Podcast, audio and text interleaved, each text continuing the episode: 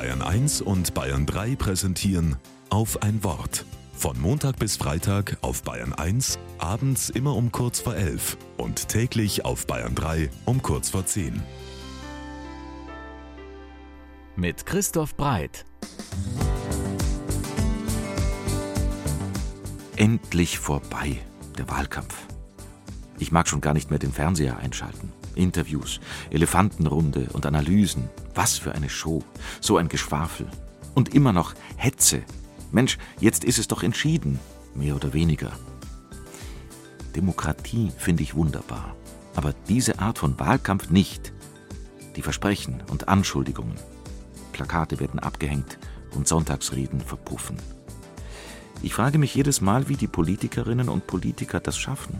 Gegeneinander kämpfen, sich gegenseitig schlecht machen und verleumden, Ideen der anderen diskreditieren und eigene Erfolge schönreden und nach der Wahl wieder zusammenarbeiten.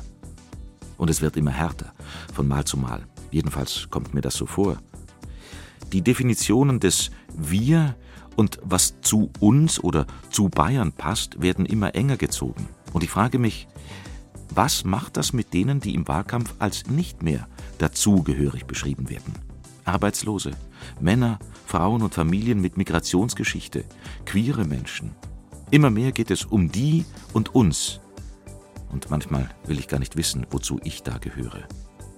Das Wir gewinnt, heißt es bei der Sozialorganisation Aktion Mensch. Im Wahlkampf hat für mich das Wir verloren.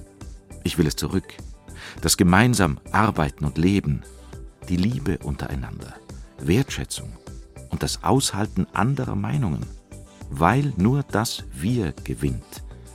Und ich will glauben, die Liebe ist die größte unter ihnen.